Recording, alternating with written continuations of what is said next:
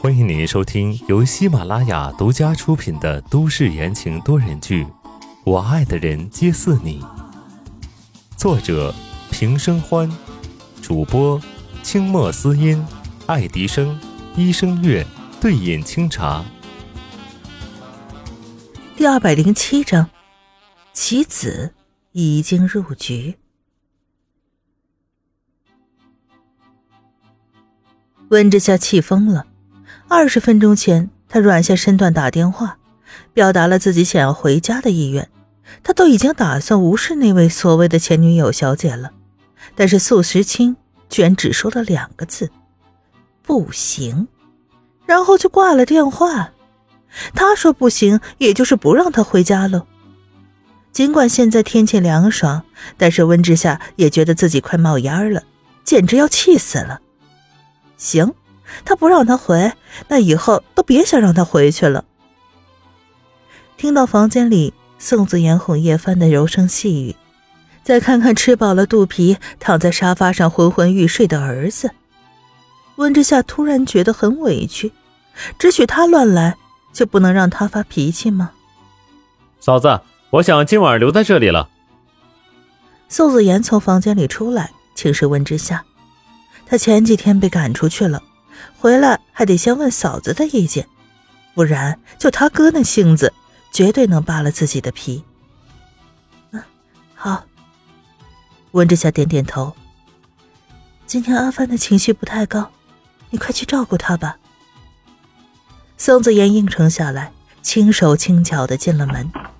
门开的时候，温之夏听到房间里传出了叶帆委委屈屈的声音：“松子，回来，今天我陪你好吗？”“嗯，好。”门缓缓的关上了，把这恋人间的甜蜜语言也关在了门内。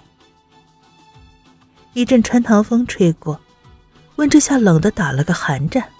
心也凉凉的。夜色微凉，温之夏给睡在旁边的安安掖了掖被子，叹了口气。他跟宋时清折腾，倒让自家的儿子跟着受罪，也是辛苦了。算了，这样下去对安安也不好。明天还是带着孩子回家去吧，也给宋子言和叶帆一点私人的空间。他打定了主意。温之夏闭上眼睛，沉沉的睡去。这边他睡得安稳，那边灯火通明的东港医院，走廊上，苏世清正在接电话。男人的眉毛冷凝，双眼都蒙上了一层寒霜。他听着电话那头慢慢道来，周身的气息也变得越来越可怕。消息属实吗？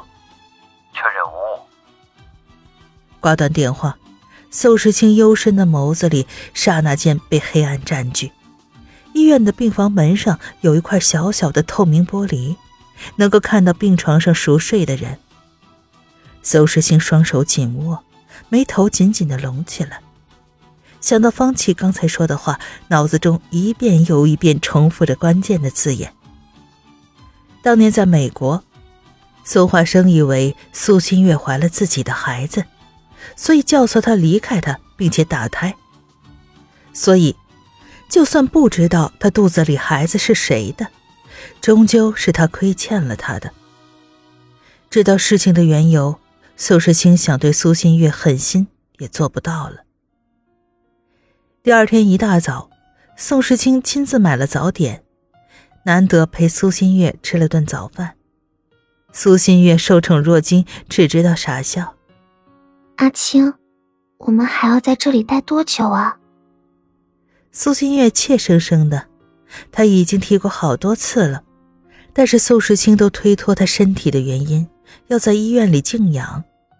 其实他觉得他早就好了，谁知这一次，宋时清竟然一口答应下来。嗯，好，我让医生再给你复查一遍，没有问题我们就出院。啊？苏心月没有想到那么顺利，结结巴巴的回应：“啊，好，好。”趁着苏时清出去找医生，苏新月准备去洗手间洗洗脸、梳梳头，毕竟今天可以出院了。他刚擦完脸，桌上的手机就嗡嗡的震动起来。苏新月拿起来，看到屏幕上的名字，瞬间嘴角还挂着的笑僵住了。我替你把路铺好了，要怎么走就看你自己了，苏小姐。电话那头的声音如毒蛇丝丝的吐着信子。苏新月瞬间心就凉透了。她的手指握紧又松开，松开又握紧。